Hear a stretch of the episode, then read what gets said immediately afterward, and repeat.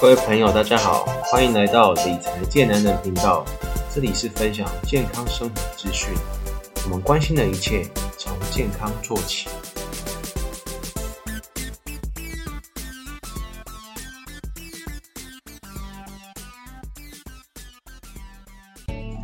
大家好，欢迎来到五分钟健生活。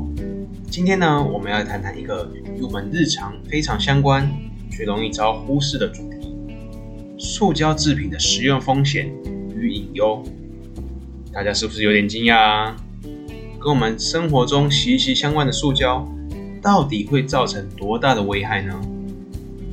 大家都知道，塑胶制品是现代生活中不可或缺的一部分。但你可曾想过，这些塑胶除了方便之外，有可能产生一些严重的隐忧。首当其冲就是令人闻风丧胆的化学物质。大家听过 PBA 吗？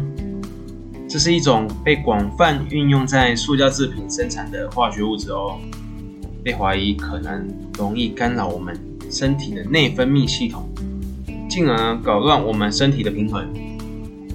除此之外，别忘了还有邻苯二甲酸酯。这就是我们俗称的 PET，还有微塑胶等等的化学物质。现在好像在上化学课啊，但事实上呢，它们正悄悄躲在塑胶制品里，并在食品中游移不定，对我们的健康呢造成严重的威胁。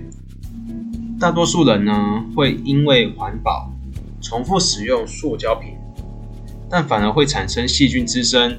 及化学物质溶出的风险，尤其是保特瓶若已经变形或是变色，甚至经过高温接触呢，通常呢我们就不会再建议再次使用喽，因为有极大的可能容易溶出更大量的塑化剂。塑化剂对人体有害是大家都知道的，更严重的呢还会导致孕妇早产，诱发儿童性早熟。对他们整体的生长和大脑的发育有严重的危害哦。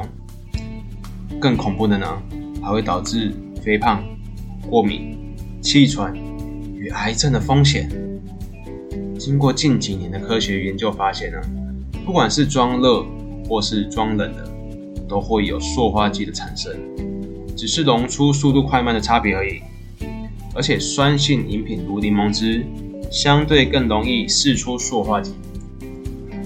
我国的医师提醒，并非所有的塑胶制品都会添加塑化剂，且大部分的塑化剂呢，都会在一到两天随着尿液或粪便排出体外。但如果我们长期使用、长期暴露，仍有健康的风险存在着。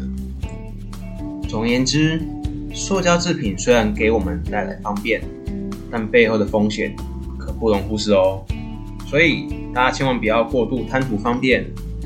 保护自己的健康才是第一位的啦！最后呼吁大家减少使用一次性塑胶制品，多使用环保的材料，守护我们生存的未来。谢谢大家收听五分钟健生活，我们下次再见喽，拜拜。